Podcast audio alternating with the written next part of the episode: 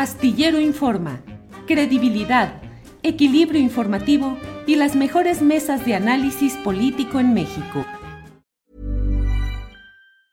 Hey, it's Ryan Reynolds and I'm here with Keith, co-star of my upcoming film If, only in theaters May 17th. Do you want to tell people the big news?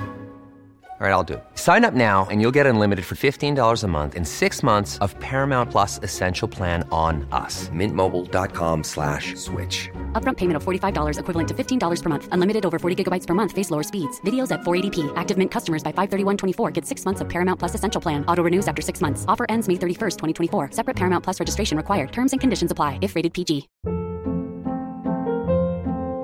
Hold up. What was that? Boring. No flavor. That was as bad as those leftovers you ate all week. Kiki Palmer here, and it's time to say hello to something fresh and guilt-free. Hello Fresh. Jazz up dinner with pecan-crusted chicken or garlic butter shrimp scampi. Now that's music to my mouth. Hello Fresh. Let's get this dinner party started. Discover all the delicious possibilities at hellofresh.com.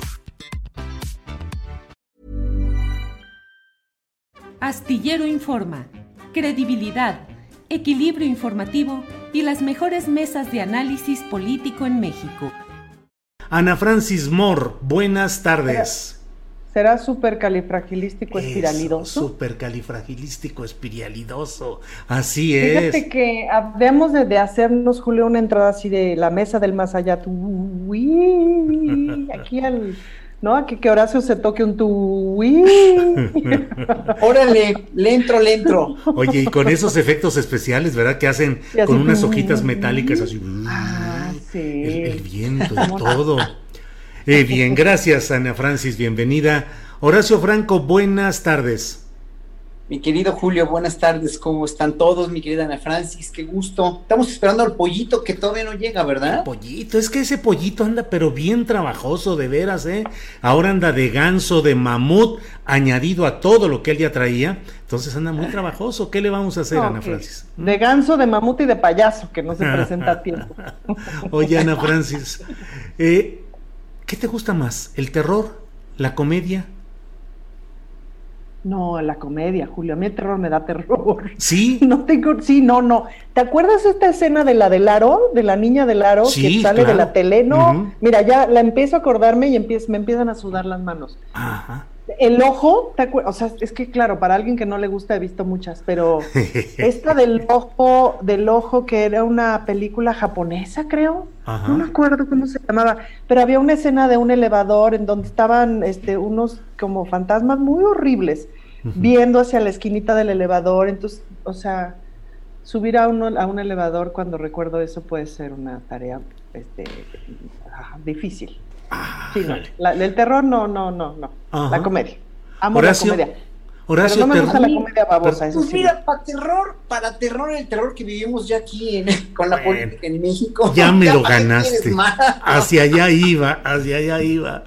Eh, pero La comedia me da, la comedia, y, y- y, pues, sí, so- en ese sentido sí prefiero mucho, mucho, mucho, mucho la comedia y, y, este, y el cabaret sobre todo, ¿no? También, o sea, me, me, me encanta, pero eh, sí, el terror no, no, digo, hay películas de terror que son em- emblemáticas, ¿no? Y obras de terror que sí me, me, me gustaron mucho, sobre todo de chavito, ¿no? Pero ya, Ujú. cuando, ya cuando viste tanto terror en la vida, ya como que te, te vuelves más, este, más Ujú. de que, un poquito más soft, ¿no? Ya quieres menos emociones fuertes, Mm, porque te digo, tú abres el Twitter, el Twitter y pues es puro terror, ¿no? Sí, vaya que sí. Ana Francis, ¿qué personaje o personajes te parecen más sobresalientes, más entrañables para ti de la comedia mexicana?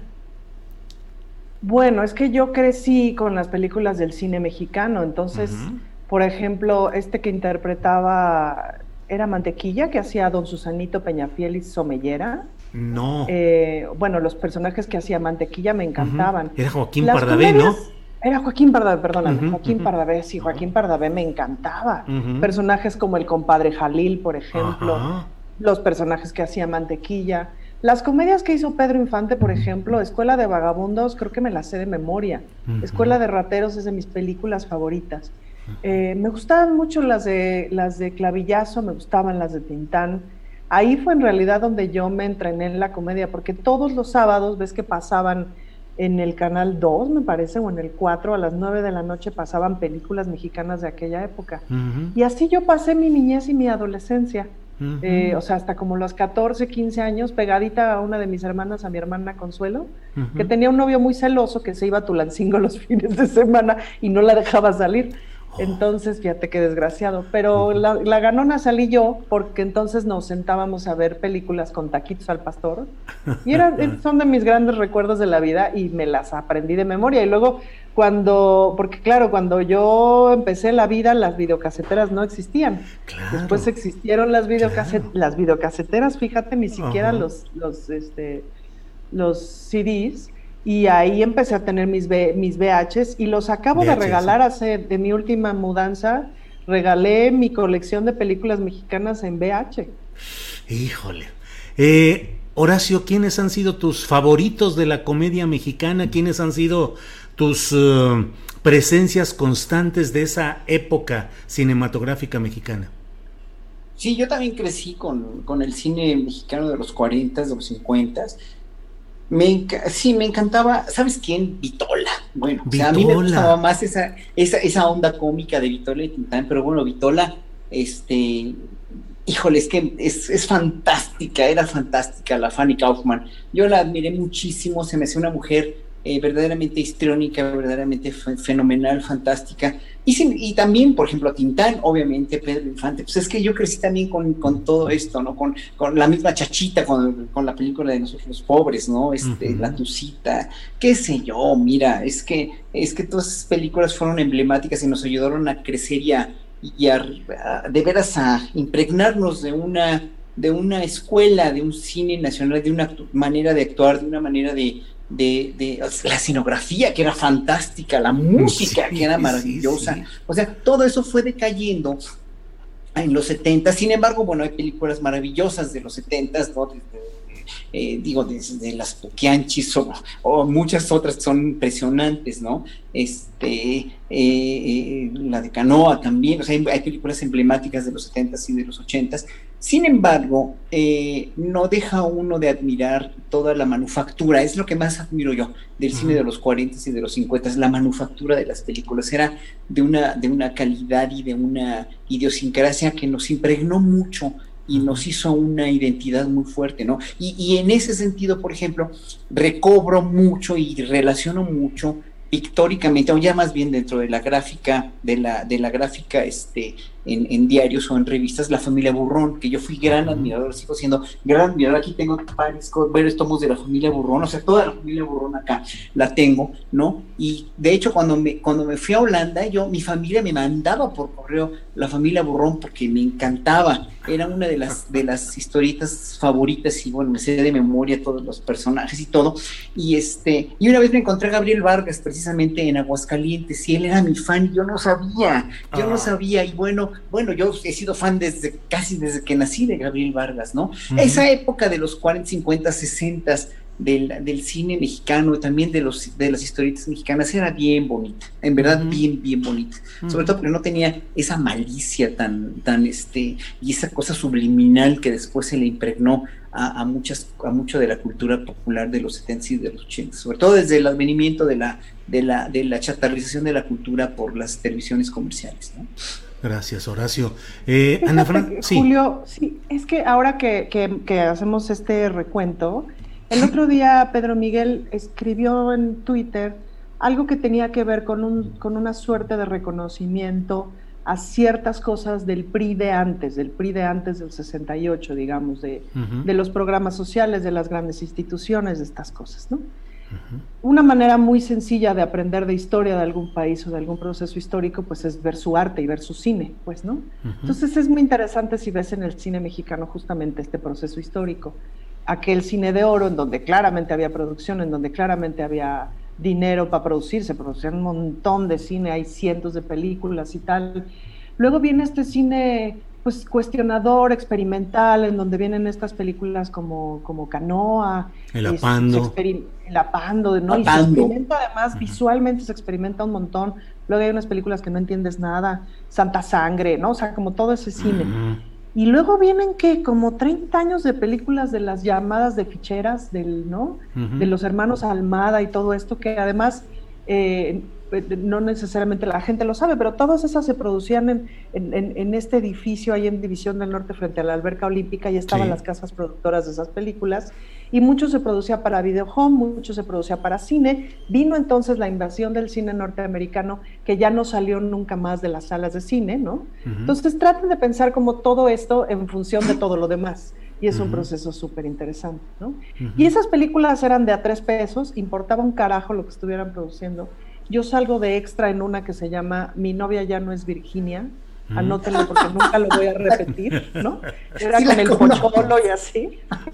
Horrible, yo salía de hippie en una fogata pasando, fin, esa fue mi aparición en el cine de aquella época, ¿no? Te pagaban tu, tu día de 250 pesos y era horrible, todo era horrible, no se trataban de nada, todo era espantoso, pues, ¿no? Y después viene un intento de cine mexicano que empieza a construir otro tipo de historias y tal, y estamos en lo que estamos ahora, que otro día con gusto podemos hablar ampliamente del cine actual.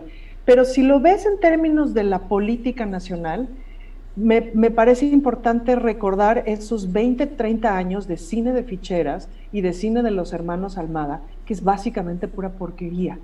Y que justo en esa porquería nacional viene la invasión extranjera a ocupar las salas y que fue poco a poco transformándose en esos cines de barrio que visitamos, ahora en las grandes cadenas que eliminaron los cines de barrio, que eliminaron que en los cines de barrio te encontrabas a tus vecinos, etcétera, ese tipo de cosas, y que básicamente se llevaron el dinero del cine, pues justamente al cine norteamericano, y que el cine nacional ha padecido de forma tremenda justamente la falta de recursos, pues porque la gente no va al cine a ver cine mexicano, porque las salas de cine no exhiben cine mexicano, básicamente. ¿No? ese, es, uno de los grandes problemas.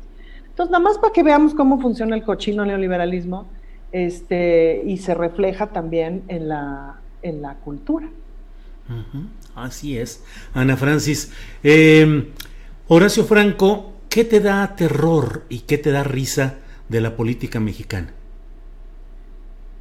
Híjole, risa creo que no me dan nada. Nada. cuando, cuando presentan, cuando presentan candidatos impresentables, cuando de repente salen a decir cada tontería en los políticos, o cuando en un momento dado, sí, obviamente eh, eh, todo este proceso de las elecciones con estos, con esta campaña de risa, porque sí era de risa, con esta cuestión de, pues como platicábamos, ¿no? Del, del triunfo de Samuel García en Nuevo León eh, no sé, o sea, te da entre risa y pena, ¿no? Pena ajena, ¿no? mucha, mucha pena ajena siento.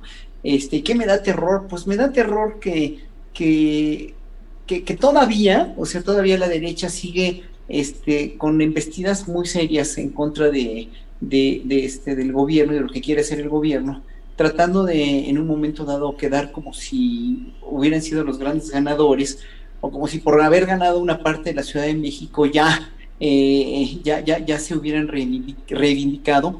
Y sobre todo me da terror que no tienen un proyecto, no tienen un candidato realmente sólido para las siguientes elecciones. ¿Sabes qué me da más terror? Que ya ahorita se esté se estén todos mencionando quién va a ser el tapado o quién va a ser el próximo presidente, si apenas no tiene ni la mitad del sexenio, todavía faltan seis meses para la, o cinco meses para la mitad del sexenio, y ya están sacando un tapado, lo cual se me hace una, digo, siempre ha sido una medio tradición que no tiene excusa ahorita, porque finalmente lo que deben hacer, y lo dijo ayer Marcelo muy, muy congruentemente, tienen que seguir trabajando, carajo, déjenos trabajar. Estamos tratando de ser muy buenos funcionarios públicos y creo que le están haciendo un, trabajo bastante serio, sobre todo en, cuanto al, procedimiento, por ejemplo, Marcelo con las vacunas, Claudio Sheinbaum gobernando esta ciudad también y con todo el, este, el, todo el, trabajo que está haciendo con, con, las vacunas y con toda la, infraestructura de la ciudad. Y bueno, cada quien está trabajando como está trabajando, pues déjenos trabajar y ahorita no importa que, o sea, es muy prematuro para saber eso, ¿no? Y, y, obviamente sí, los que están muy atrasados todavía son la, este, la oposición, porque ayer oyendo una entrevista que le hicieron a, a este de Hoyos, ¿no? Este...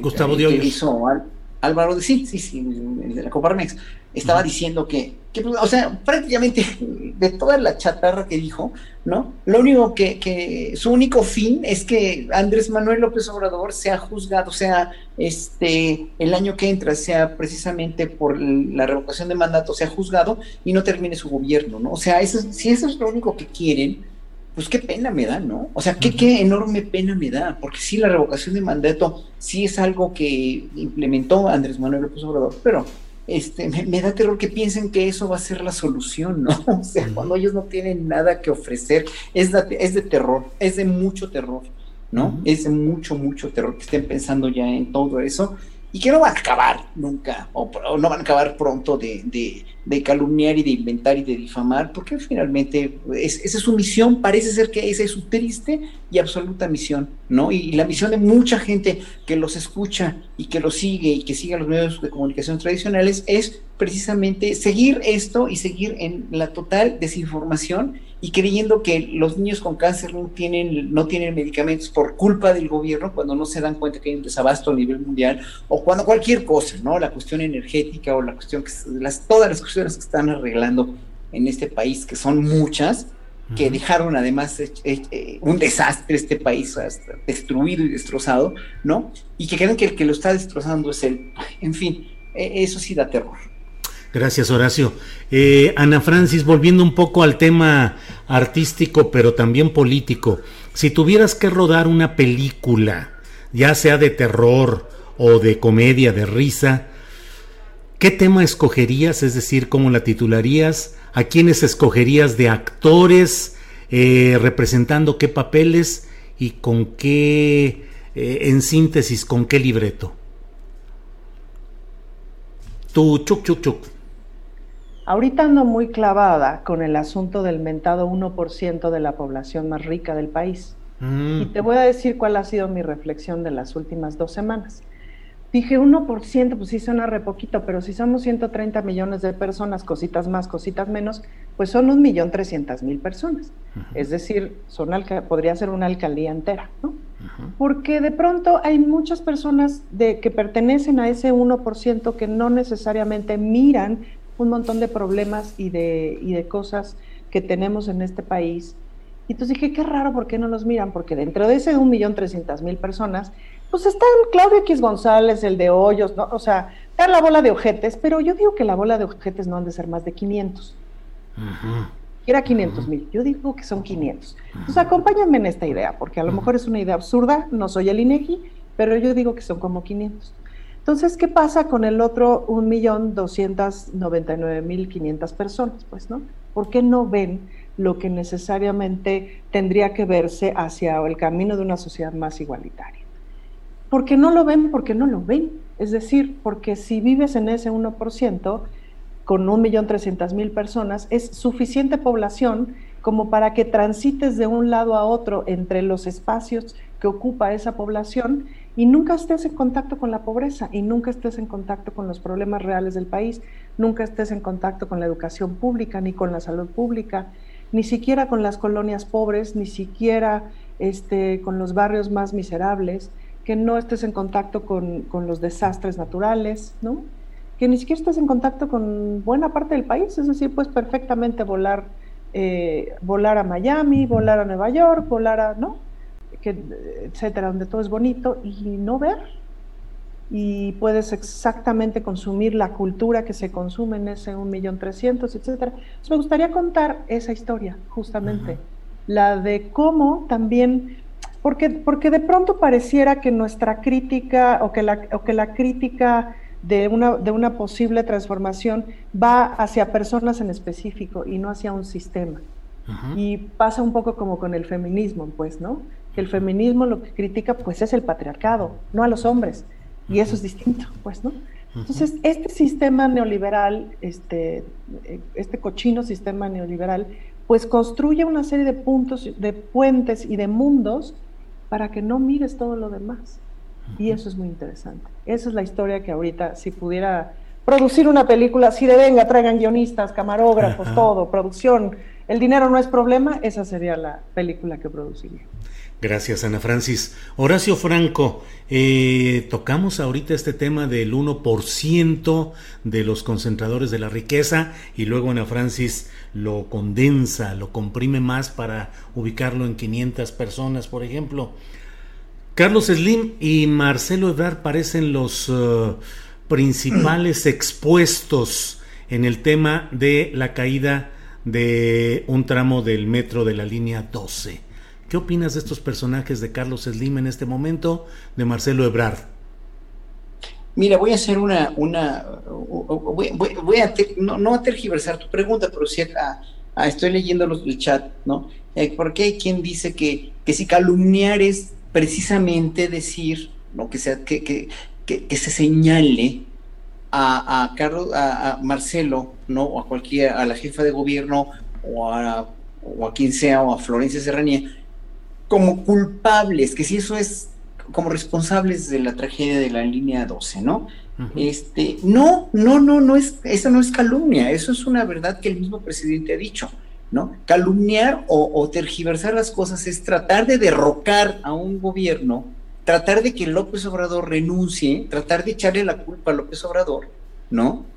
o, a los mismos expresidentes, ¿eh? O sea, por, por, por, lo que pasó en la línea 12. En la línea 12 es una concatenación de muchas responsabilidades, no nada más de una, del que puso los pernos, del que mal puso los pernos, del que mal calculó, del que mal hizo, del que mal, este, etcétera, etcétera. O sea, ahí va, a haber que hacer una investigación y ya la están haciendo y espero que salga bien, una investigación exhaustiva de quiénes son los responsables de todo esto, ¿no? Y, bueno, obviamente ahí yo creo que este, si sale responsable este, Carlos Slim o si sale responsable directamente Marcelo Ebrard, bueno, ya la justicia tendrá que decirlo, pero no usar esta cuestión de que se, se cayó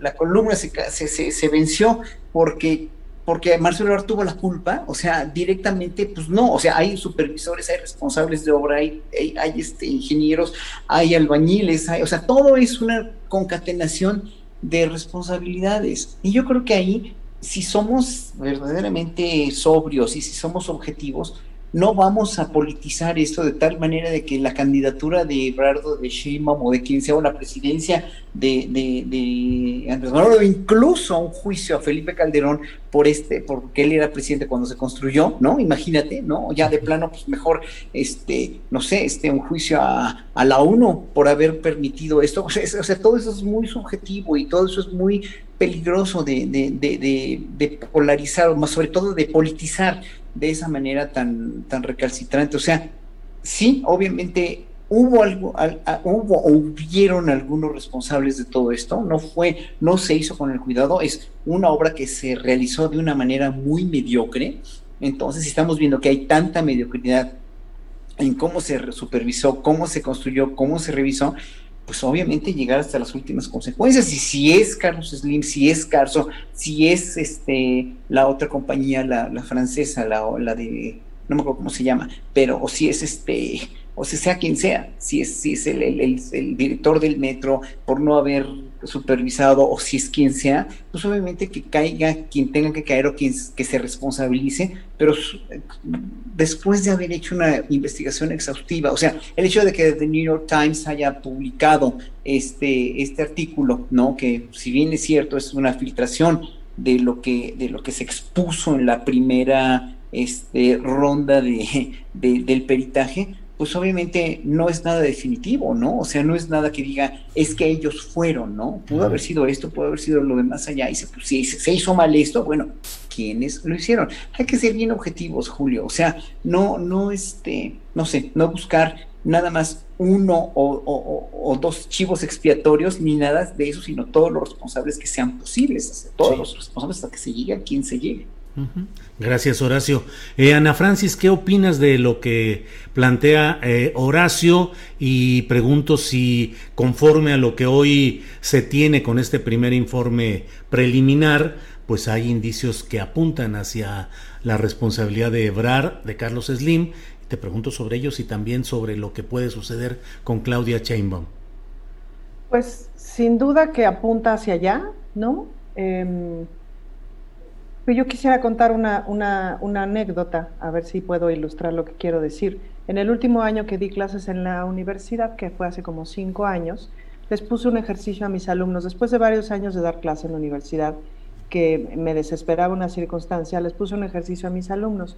Les puse un ejercicio de hacer cuentas, ¿no? O sea, Suma 35 más 82, lo multiplicas por 725, lo divides entre tal, lo sacas el 10% y eso lo multiplicas por no sé qué.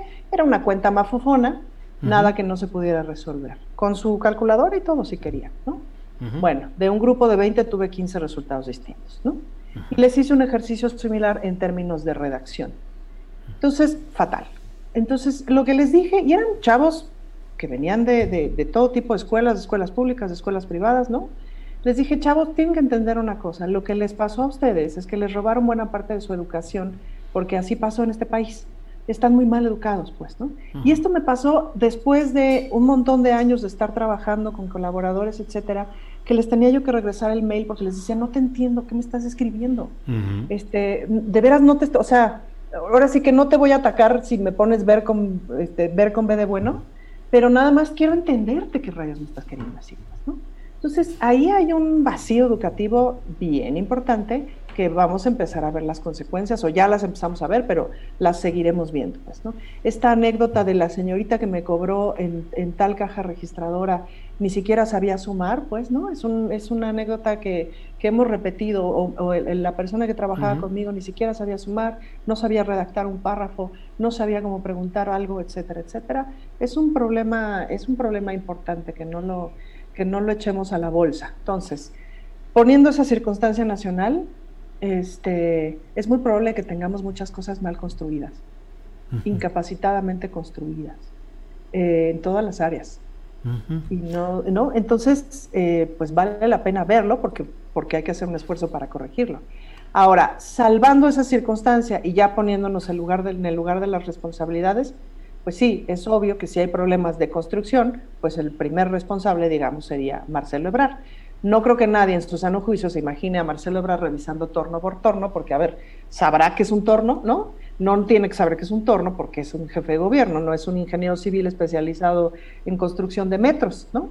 Em, pero es, pues esas cosas se delegan, se contratan, etcétera, hay una compañía constructora. La siguiente parte responsable, pues claro, es la compañía este, constructora. Y la responsabilidad tendría que llegar hasta ver quién fue el desgraciado ingeniero de este, encargado específicamente de ese tramo de la obra, porque ese güey sí es el responsable. ¿me explico? O sea, sí es el responsable técnicamente. Y luego, pues claro, en los siguientes eh, reportes supongo que vendrá el qué pasó con las revisiones, qué pasó con los mantenimientos, que es la parte que nos falta saber todavía para tener la historia completa. Ahora, esto está requete politizado. Sería difícil pensar que no estuviera politizado. La verdad es que si del otro lado estuviéramos nosotros, ¿no? ya estaríamos haciendo 16 marchas. ¿no? Eso platicábamos el otro día con una serie de compañeros de izquierda es muy difícil que no esté politizado. ¿no? Yo, eh, eh, ¿cómo se llama? Aspiro a que la jefa de gobierno siga entregando reportes así abiertos, al que todo el mundo tengamos acceso y que podamos más o menos ir entendiendo y que se lleguen las investigaciones hasta, pues sí, hasta de veras quién fue el ingeniero que construyó específicamente ese tramo, es decir, que supervisó, que estaba todos los días ahí, que es lo que tiene que hacer el, el, el supervisor de obra, ¿no? Cosas que sé por, por, porque por tener papá ingeniero, ¿no? Pero sí tiene que haber ahí un brother supervisando que el cemento que llegó sea del que se pidió, que las varillas que se pusieron sean las que se pidieron, etcétera, etcétera. Esa figura existe y esa figura es responsable. Eh, y vamos a ver cómo nos va con el asunto del mantenimiento. Claro. Ana y los peritajes que vinieron después del sismo. Claro, claro, Ana Francis. Eh, Horacio, una de las eh, de los señalamientos constantes que hay en la relación entre políticos y empresarios es la manera como se dan las concesiones, los contratos y cómo la corrupción hace que en muchos casos los constructores eh, reduzcan la calidad. Ya lo platicaba Ana Francis hace algunas, eh, eh, algunas sesiones anteriores que tuvimos de cómo hay quienes piden al ingeniero, al constructor, eh, que reduzca la calidad del producto, la calidad de la inversión, para de esa manera tener dinero para entregarlo en efectivo o de la manera que le digan estos eh, contratistas. Eso ha sido históricamente. La delegación Benito Juárez, por ejemplo, está repleta de acusaciones en el sentido de lo que se llama el cártel inmobiliario, que consiste justamente en eso, empresas que reducen la calidad de sus obras para tener dinero para pagar eh, las extorsiones o los arreglos o moches con los políticos. Aquí los datos que hasta ahora se van dando a conocer, pues sí apuntan a que hay los problemas estos del famoso perno, que ya todo el mundo está asomándose a ver cómo son los pernos, cómo se aplican.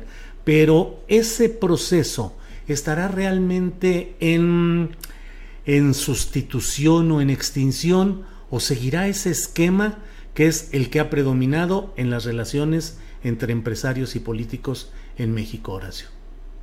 Pues más les vale que no siga esa relación, Julio querido, porque si sigue esa relación, a este gobierno se lo cobrará muy caro la historia, lo cual no creemos y no queremos.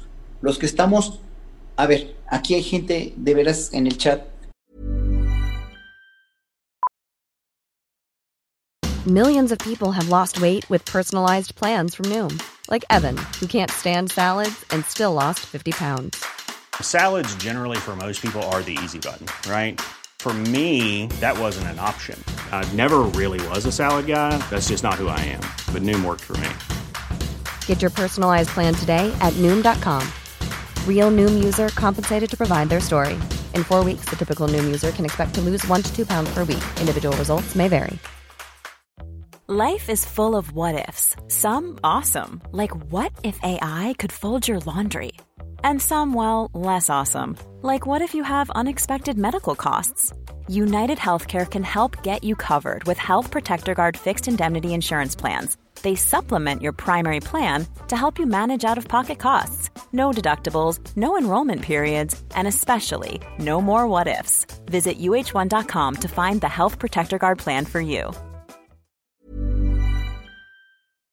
Que, que, que dice que somos, este, en, con otras palabras, ¿no? Menos, menos agresivas, no que somos incondicionales o que somos apla focas aplaudidoras. Pues no es eso, es que, es que no podíamos seguir como veníamos siguiendo y tú lo has dicho ahorita, o sea, todos los cárteles inmobiliarios, todos los, toda la corrupción y la mediocridad adyacente a eh, consecuencia de esa corrupción, que lo estamos viendo en la línea 12 del metro, o que lo estamos viendo en, en, los derrumbes del edificio de Zapata, por ejemplo, que hubo ahí en, la Ciudad de México, ¿no? El día del temblor del 17, o tantos derrumbes que hubieron en la Benito Juárez también, eh, pues fueron resultado de eso, ¿no? O sea, no se pueden seguir perdiendo vidas por esto, ¿no? No se puede. Ahora el gobierno actual no está absolutamente no está no está este este no no no está libre de esa corrupción porque sigue habiendo mucha gente que las cosas no quiere que cambien, ¿no? Uh -huh. Dentro del gobierno, o sea, obviamente habrá este habrá habrá eh, gente que que sea tan corrupta como lo eran antes, pero eh, tiene que ser la menos, porque tienen que, o sea, todos las, los jefes o todas las cabezas de gabinete tienen que estar muy al pendiente de que esto no vuelva a suceder, ¿no? Y que no vuelva, que no volvamos a lo mismo de antes, ¿no? Y, precisamente la gente, la gente sí queremos que esto cambie, pero esto no va a ser inmediato, Julio, porque los cambios inmediatos solamente se dan con una bomba como la de Hiroshima. Uh -huh. No queremos una bomba de Hiroshima. Los cambios así a madrazos como lo tuvieron en Europa en la Segunda Guerra Mundial no se dan, o sea, o, o, o se dan así, o va a venir un cambio estructural que se frague muy lentamente, con mucha disciplina y con mucha cabeza y con mucha colaboración de toda la gente. Hay gente que no quiere colaborar, pues bueno, mi más sentido pésame para esa gente, ¿no? Porque esa gente no va a tener un país que, que anhele, que quiere, porque no lo quiere y porque mucha gente no sabe ni lo que quiere. Aquí hay una señora Miriam Calderón que está todo el tiempo diciendo que Andrés Manuel López Obrador, que tantita madre, que Andrés Manuel fue el que empezó a politizar, que no se politice. A ver, yo, yo le contesté ahorita en el chat, yo prefiero un pueblo politizado a un pueblo idiotizado y manipulado por no politizar. O sea, sí, o sea, la cuestión de la politización, la cuestión de la cultura política tiene que ser una cuestión absolutamente medular en la educación de un pueblo, en la, en la desmediocrización de un pueblo, en la educación totalmente eh, funcional de un pueblo, junto con lo que mencionaba Ana Francis también, obviamente, ¿no? La cuestión de la, de la calidad en la educación. Entonces, ¿Cómo no vamos a querer un pueblo politizado? ¿Cómo no vamos a querer un pueblo con sentido crítico? Absolutamente, pero Andrés Manuel no empezó la politización. La cuestión es que con los anteriores gobernantes, la politización del pueblo estaba total y absolutamente no considerada, porque además el pueblo le valía madres. ¿Por qué? Porque decíamos, pues, ¿para qué politizamos? ¿Para qué expresamos lo que sentimos? De todos modos, siempre va a ser una pinche tranza y corrupción y no va a cambiar nada. ¿no? O sea, ya ves todos los desmanes de Peña Nieto, ya ves todo lo que hizo Calderón con la guerra contra el narco, ya ven lo que hizo Salinas, ya ven lo que hizo Fox, o sea, ¿para qué? El pueblo estaba total y absolutamente descorazonado y totalmente apático en la política. Por eso en las elecciones intermedias no salían a votar. Qué bueno que se esté politizando, señora Miriam Calderón, qué bueno, pero no fue Andrés Manuel la, que empezó esto. Los mexicanos siempre hemos sido bastante adictos a la política, pero antes no podíamos expresarlo porque no tenía sentido, no tenía caso, era, era gasto y saliva perdida. Hoy no, hoy tenemos un gobierno que sí oye, y tan oye que están en las mañaneras cuestionando o preguntando y que no me vengan a decir, como Víctor Trujillo, que las mañaneras son un show porque no es cierto, ¿no? Nunca lo demostró, además, con todo mi respeto a mi querido Víctor Trujillo, nunca lo demostró. Gracias, Horacio. Eh, Ana Francis, este tema de la politización, yo también, pues con toda, todos los días veo los comentarios y entre ellos de quienes dicen no politicen tal hecho. Yo creo que es más bien no partidices, lo cual me parece correcto, que no ubiques el análisis y la exposición de tus puntos de vista políticos para favorecer o para perjudicar a determinado partido. Pero politizar es un verbo no solo constante, sino necesario, creo yo. Hay que politizar todo. Politizar quiere decir someter a la visión de la política los hechos que le son propios, que son los hechos públicos, que requieren de la participación comunal. Entonces, hay ocasiones en que hay tragedias y la gente dice, sí, pero no politices ese tema. No, es que sí está politizado, porque es probable que ese accidente se haya debido al mal estado de las carreteras, por el dinero que se clavaron, por la mala construcción que hicieron, por los arreglos cupulares. Eh, puede ser que el herido haya fallecido porque al llegar al hospital no hubo la, el equipo médico adecuado para salvarle la vida, pero es que se robaron el dinero de los hospitales a manos llenas y de una manera criminal muchos de los antecesores de los anteriores secretarios de salud, directores del Seguro Social, directores del ISTE. Entonces, claro que es un tema político. ¿Qué opinas de ese de esa división de términos y si es necesario incluso Ana Francis, el incrementar la politización del pueblo mexicano? Yo creo que es súper necesario incrementarla totalmente. Yo luego me preguntaba, cuando empecé a, educarme en feminismo, es decir, cuando me lo empecé a tomar ya más en serio y que me empecé a educar en derechos humanos y etcétera, yo decía, ¿por qué estas cosas no las enseñan en la secundaria, en la clase de civismo? Esto es lo que tendrían que enseñar en la clase de civismo para que las personas sepamos por dónde otra de las, de las cochinas trampas del cochino neoliberalismo es justamente la desinformación, ¿no? Es decir, de lo que se ocupa el neoliberalismo es de que tú estés lo suficientemente un chinga todo el día trabajando de 12 a 16 horas diarias este, para lograr tener tu iPhone, la generación más este, nueva posible, y te entregues a ese, a ese rol y te entregues a la búsqueda del siguiente viaje y te entregues a la búsqueda del siguiente objeto de, de compra o de la siguiente fiesta y tal, o de, la siguiente pertenencia social, y no te enteras de la política porque todo es lo mismo, ¿no? Entre comillas, porque todo es lo mismo. Y en esa ignorancia te pasan por encima y te hacen cajeta, punto. Entonces, información es poder, por eso hay que repartir la información. Y sin duda que hacer política es justamente ocupar tu pedazo de tierra en lo que tiene que ver con el poder. Entonces, por eso todo mundo tendríamos que hacer política, pues, ¿no? Em, y aquí yo, yo, yo propondría, digamos, en aras de justamente de hacer política, es dónde te colocas, es decir, te colocas en un lugar en donde hay que sacar el soplete y ponernos a quemar gente porque no sirve esa gente, ¿no? Ya sea quemar al 1%, ya sea quemar a los morenos, ya sea quemar a los fifís, ya sea quemar a Claudio X González, ya sea que, ¿no? Sacamos el soplete y los metemos todos, este, ¿no? a, a un hoyo y que desaparezcan de la faz de la tierra. Bueno, la historia nos ha enseñado que ese tipo de prácticas son un poquito, este, son un poquito gachas y siempre nos sale el tiro por la culata, ¿no? O tendemos puentes, tendemos puentes y nos tratamos de entender, pues, ¿no? Y tratamos de construir hacia entendernos. Y al fin y al cabo, eso es hacer política. Como dice Enrique Dulcel, eh, la política es el arte de lo posible, ¿no? Entonces, si pensamos que el Estado, la democracia, etcétera, no son, son aspiraciones, pero no son de facto todavía, siempre están en construcción. Entonces, como siempre están en construcción, pues le tenemos que entrar todo el mundo, es decir, si aquí cualquiera de los presentes, tanto en el chat como en, la, en este espacio de la virtualidad, no le entramos, a alguien le va a entrar por nosotros, a alguien va a ocupar nuestro espacio de decisión, nuestro espacio de poder. Por eso todo mundo tiene que entrarle. Por eso me dio gusto este asunto de, de, como del, de la votación de la clase media, de la votación de la, de la, de la clase alta que sintió que su voto contaba, porque necesitaban recuperar su poder, ese poder que sentían que estaba perdido. Luego, si quieren, hacemos un análisis más profundo de, que, de, si creemos que se equivocaron o no, eso es aparte, ¿no? Pero eh, es importante que tengamos cada quien su cachito de poder el problema es si tú no agarras tu poder, yo agarro el tuyo y entonces ya tengo doble. Y ese es justamente el problema que estamos viendo. Vemos a un Claudio X González que no se da cuenta de que tiene el poder de millones de personas, porque con esa cantidad de dinero acumulado que no producido como su padre, tiene el poder de millones de personas y no se lo ha ganado. Pero además es que no está bien que nadie tenga tantísimo poder, pues, ¿no?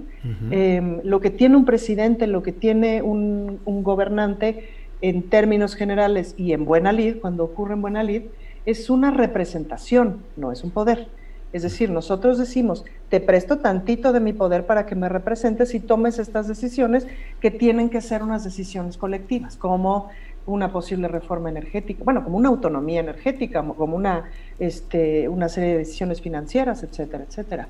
Eh, por eso también, como dice Fabricio Mejía, siempre es importante entender que no son nuestros empleados, son nuestros representantes, que no es lo mismo. Entonces, Sí, creo que la política debemos, mira, así le pasó al cabaret hace 20 años. Tú decías cabaret y todo el mundo decía, ay, ¿qué es eso? Tú decías, soy cabaretera y decían, ay, ¿qué es eso? ¿No? Pero ahora es muy bonito y es muy chic ser, ser cabaretera. Bueno, ojalá en 20 años sea, sea bonito ser político, o sea bonito pues decir, yo hago política todos los días. Pero hacemos política todos los días. Haces política en la mesa de la comida, haces política en tu trato con las otras personas. Todo el tiempo estamos haciendo política, ¿no?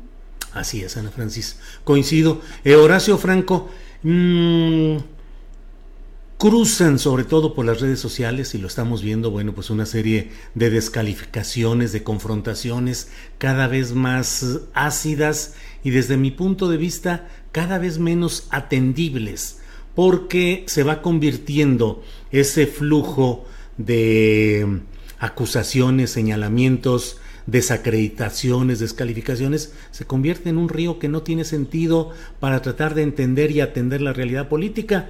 El que defiende al extremo al presidente López Obrador, el que ataca al extremo al presidente López Obrador.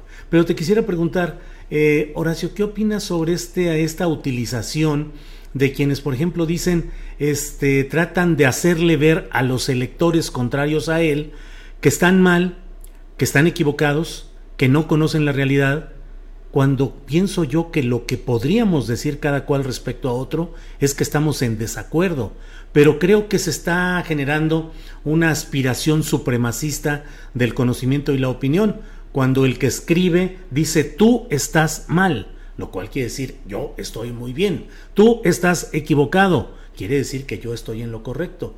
Me parece, no sé qué opines, Horacio, que deberíamos entrar en un periodo más bien de entender lo que estamos de acuerdo o en desacuerdo, pero respetar también el derecho de las minorías o las mayorías, de los muy privilegiados o los muy desposeídos, a expresar sus puntos de vista y ejercer sus derechos constitucionales. ¿Qué opinas, Horacio?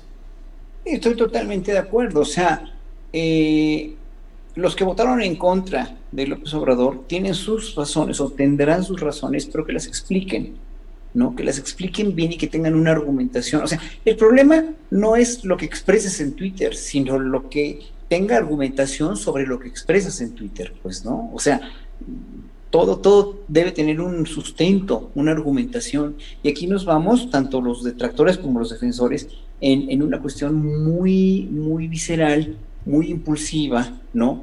Donde finalmente todo lo que, lo que dices eh, no tiene un sustento real, ¿no? No tiene sustento real. Y por eso, en un momento dado, por ejemplo, ¿no? Sí, a mucha gente le cayó con mucha extrañeza como en la ciudad perdieron tantos bastiones en, en alcaldías el partido Morena, porque mucha gente eh, se expresaba muy bien de la vacunación, ¿no? De la eficiencia y del buen trato y de toda la, la, este, pues la, realmente sí, la, la muy, muy eficiente vacunación que se dio en la Ciudad de México, y bueno, yo soy testigo de la vacunación en la Ciudad de México, y en un momento dices, bueno, ¿qué pasó? Bueno, tal vez se aquilató mucho más toda la cuestión negativa de lo que no o aparentemente no hizo bien el gobierno o de lo que aparentemente no, no, no realizó bien o pasó o sucedió como lo del línea 12 del metro. Lo puedes entender si es que hay argumentos. O sea, ojalá que la gente diga, sí voté en contra del gobierno de la 4T porque lo está haciendo pésimo por esto, por esto, por esto, por esto, por esto, por esto, por esto y por esto, ¿no?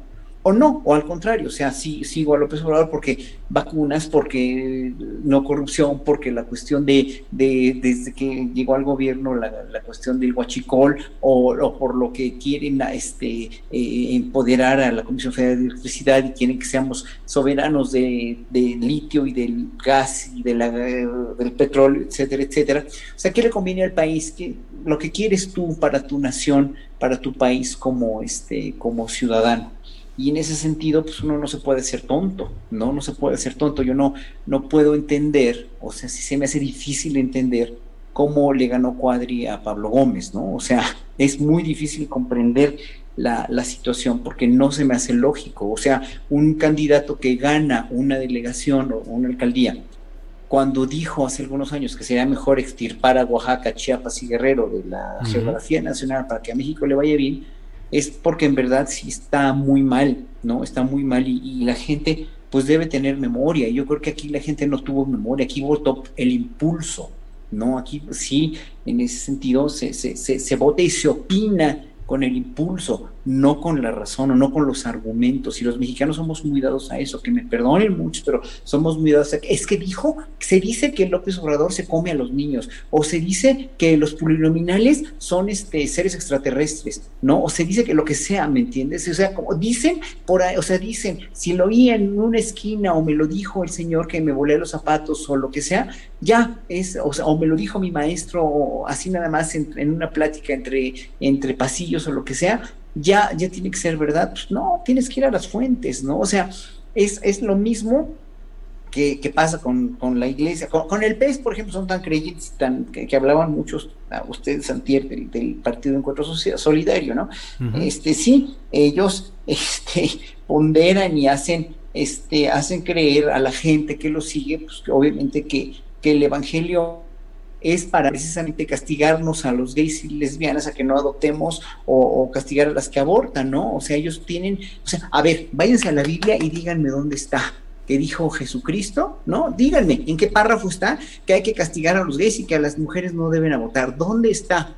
Y que los papas y que los sacerdotes no se deben casar y que las mujeres monjas deben servir a los sacerdotes. A ver, díganme en qué párrafo está. Váyanse a las fuentes. O sea, uno se tiene que ir a las fuentes siempre para verificar y para entender cómo funciona una cuestión. No creerle a un partido político o no creerle a, a, a, a quien te lo diga en pláticas de vecinos o entre pasillos. No, no, no, no, no. Hay que ver bien dónde están las fuentes, en las fuentes. Y yo creo que en las mañaneras, cuando informan cuestiones con gráficos o con este, con este datos que dicen las autoridades, pues tienes que confiar en ellos, ¿no? Pero claro, nos enseñaron durante sexenios a que siempre nos vieron la cara y que no deberías, no deberíamos confiar en las autoridades. También por eso es, se ha creado tanto la cultura del es que dicen por ahí, ¿no? Que, los, niños con cáncer no tienen medicinas. No, señores, porque a nivel mundial hay un desabasto de, medicamentos con cáncer, eh, para el cáncer, y por eso los niños o todas las personas con cáncer es bien difícil conseguir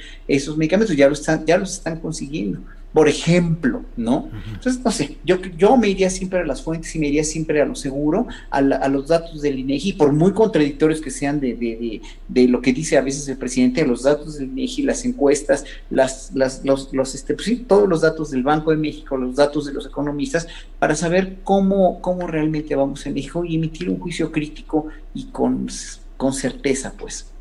Gracias, Horacio. Bueno, pues Ana Francis, son las 2 de la tarde con 51 minutos. yo, quería inaugurar, yo quería inaugurar una sección. ¿Que se llame? A ver. ¿Qué dice? Espérame. No alcanzo a ver, estoy ceguetas. Peripecias de una ah, peripecias de una diputada local. A ver, las peripecias de una diputada local CDMX. Ana Francis, adelante. Todavía soy virtual, nada más les aviso. Todavía no entro hasta el primero de septiembre y todavía no sé. Pensé que ibas a decir, como esa de mi novia sigue siendo Virginia, que ibas a decir, soy virtual, Virginia. Soy virtual, exacto, todavía, todavía soy virtual. No, nada, Julio era mi pretexto para decirle, ahí les voy contando, ¿no? Las porque creo que va a estar muy divertido. Ahorita estamos en las conversaciones entre, entre, entre los diputados electos, los plurinominales y etcétera, de cómo se van a conformar las comisiones y tal, ¿no? Entonces es como una serie de reuniones en corto. Ahí les voy contando las que sean, las que valga la pena contar, pero sí quisiera meter el tema del asunto de los plurinominales, este, porque pues ha estado ahí, ¿no? Eh, esta propuesta del presidente que deberían de quitarse. Yo creo que sí, y mira que yo voy de plurinominal, ¿no? Este, pero sí creo que a mí me hizo mucha falta como justo ir a la calle, ¿sabes? Como hacer campaña, como pues probarme en la calle, etcétera, pues, que claramente tiene que ver con de dónde vengo, pues vengo del, del, teatro popular y entonces el dar función en la calle, pues es lo más bonito del mundo, pues, ¿no? Em, pero creo que sí tendría que ser, es decir, creo que todo ejercicio de cercanía de los políticos con las personas, con los votantes tiene que empezar a ocurrir cada vez más, pues no todo ejercicio de rendición de cuentas, de, conversación, de presentarse, de ganarse la confianza, etcétera, tiene que ser una, tiene que ser una constante, pues, ¿no? Ahora, lo único que, que, que, estaría bueno resolver es cómo resuelves justo el asunto de la representatividad, que ese es el sentido de los plurinominales, pues, ¿no? Que de pronto en una democracia pluripartidista que funcionara bien, porque la verdad es que aquí los partidos chiquitos no funcionan bien, ¿no? Pero en una que sí funcionara bien, pues los partidos chiquitos representarían a poblaciones que de otra manera no estarían representadas, pues, ¿no? Ocurre en otras democracias del mundo que, por ejemplo, la población LGBTIQ está representada en un partido chiquito, pues, ¿no? Y ese partido necesariamente tiene que estar en la configuración de una cámara, etcétera. Y por cierto, celebramos que esta semana dos estados de la República aprobaron matrimonio igualitario, ¿no? cosa que es muy importante. Es decir, el matrimonio igualitario a nivel federal va a ocurrir en 3, 2, 1, en cualquier momento, ¿no? Y eso es muy importante. Em, entonces, pues, ¿cómo se resuelven esos asuntos de la representación? No se está resolviendo con los partidos chiquitos en este país. Pero el asunto de la representación es algo que se tiene que resolver eh, y creo que la quitada de los plurinominales podría ser una, buena opción, sin duda. Ahora, animal político como es el presidente, ¿no? Pues a los partidos que menos les conviene el asunto de quitar los plurinominales, pues, pues son justamente los de oposición. Claro. Así es. Tenga, tenga con su propuesta, a ver quién se la cree, ¿no? Por eso me cae bien el presidente, por, por, por ese nivel de animal político que es. Em, y ya para irnos, ¿qué estabas proponiendo, Julio? Que yo me Te quería. Eh, no, no, no, está muy bien. Eh, pero iba yo a decir, iniciamos este programa hablando de terror y de risa, de tragedia y de comedia, de cine, Em, luego le entramos a las profundidades ya de la política y el disenso. Y yo les propongo que cerremos con algo que es de verdad de primerísimo interés nacional. Está en riesgo la selección mexicana de fútbol porque nos están castigando con dos partidos eh, jugados sin público por reincidir en el famoso grito de ¡Eh, ¿Qué opinas de esas expresiones y de su consecuencia en la mentalidad colectiva que va al desahogo en, los, en, los estadios de fútbol, Ana Francis? ¿Eh? Pues que, pero el grito, si el estadio estaba vacío, ¿quién gritó? No, no, no, no, no, es castigo ah. por lo que antes grita, los, lo que se ha ah, gritado en partidos anteriores. y esa advertencia.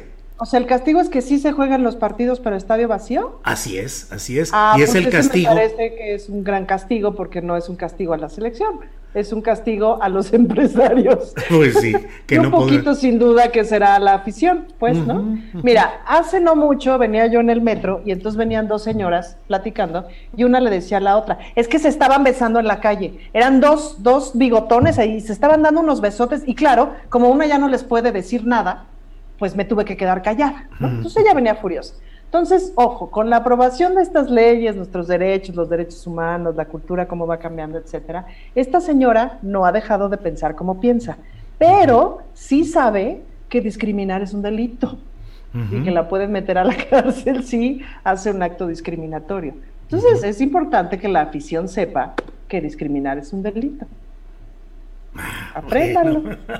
Muy bien, Ana Francis. Gracias. Eh, Horacio Franco, ¿Qué opinas de este hecho que, bueno, puede parecer, pues no sé si trivial, pero bueno, el hecho de este castigo a la selección mexicana de fútbol, de tener que jugar sus próximos dos partidos en estadios vacíos como castigo a la afición mexicana por reincidir e insistir en mantener ese famoso grito que está censurado o prohibido pues por la eh, Federación Internacional de Fútbol Asociación, la FIFA. ¿Qué opinas de, este, de estos episodios, de estos incidentes, Horacio?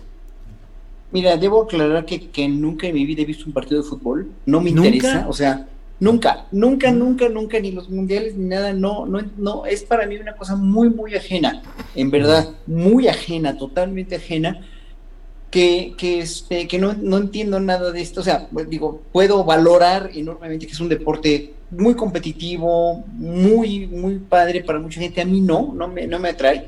Me atraían más hace mucho los futbolistas, pero, o me atrae más el caso de Cristiano Ronaldo que retiró sus Coca-Colas.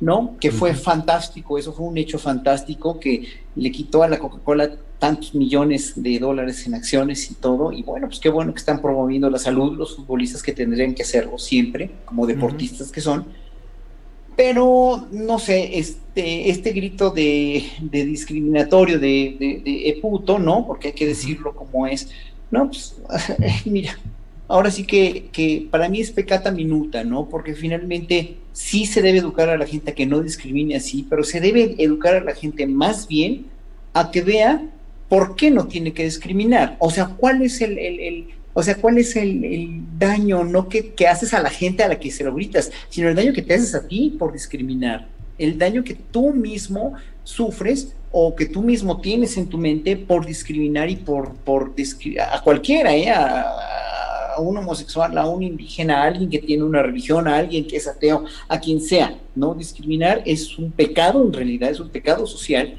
¿no? Y, y se tiene que erradicar por medio de la educación, de campañas de educación. Todo lo demás, si se hace o no se hace, me tiene sin el menor cuidado. Si me ganara yo el palco del Estadio Azteca en el, este, en el, en el, ¿cómo se llama? En el en la este, rifa. sorteo, en la rifa esta, yo lo que haría sería poner unas plantitas ahí. O, no, Horacio, lo, vendemos. Yo, lo regalaba no, yo lo regalaba, ¿qué me importa? no, Horacio, cuesta como 20 millones esa fregadera, ¿sí o no? Ah, si te caen, no, pues, sí, sí, lo vendemos. Yo me pregunté lo mismo, ¿qué haces que me gano el chino palco? ¿Qué hago con él? Lo vendemos, Horacio, lo vendemos. Hacemos un, hacemos un, este, hacemos un, una serie de conciertos y de shows de cabaret en el, en el hábitat, en el, en el, ¿cómo se llama? En el, Estoy muy atrasado. Muy atrasado. muy atrasado, sí, obviamente. Pues sí, hacemos ahí un, un este. o pintamos el palco de la bandera LGBT y ahí lo dejamos como, como statement. Bueno, pues muchas ideas, muchos eh, asuntos interesantes. Eh, son las 3 de la tarde y bueno, pues eh, Ana Francis, como siempre, ha sido un gusto escucharte y poder asomarnos a diferentes eh, facetas de la actividad pública, lo cultural, lo teatral, eh, lo cinematográfico y lo político, y ahora hasta lo futbolero. Así es que muchas...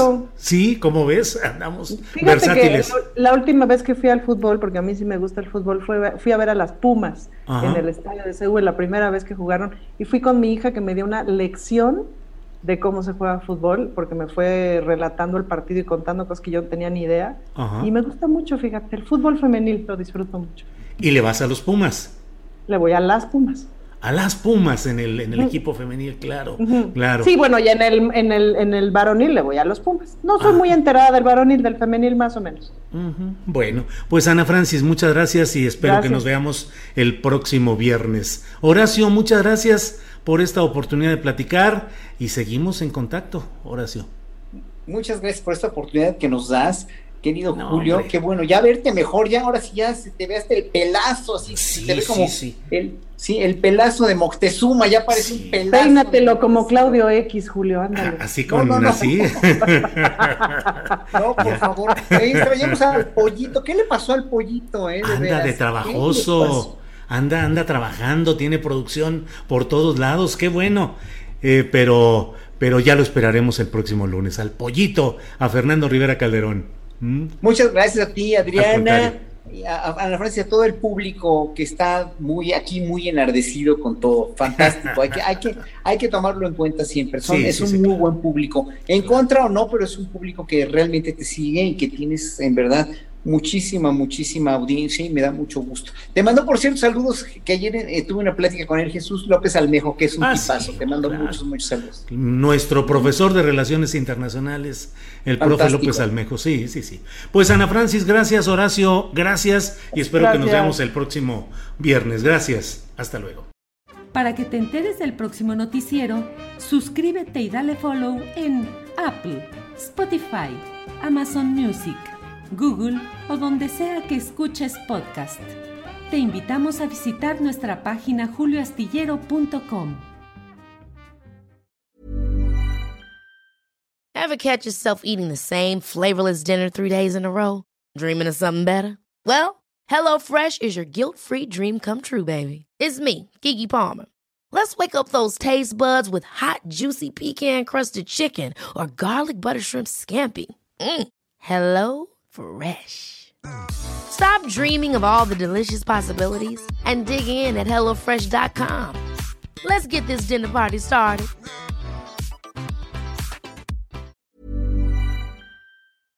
Para que te enteres del próximo noticiero, suscríbete y dale follow en Apple, Spotify, Amazon Music, Google o donde sea que escuches podcast. Te invitamos a visitar nuestra página julioastillero.com.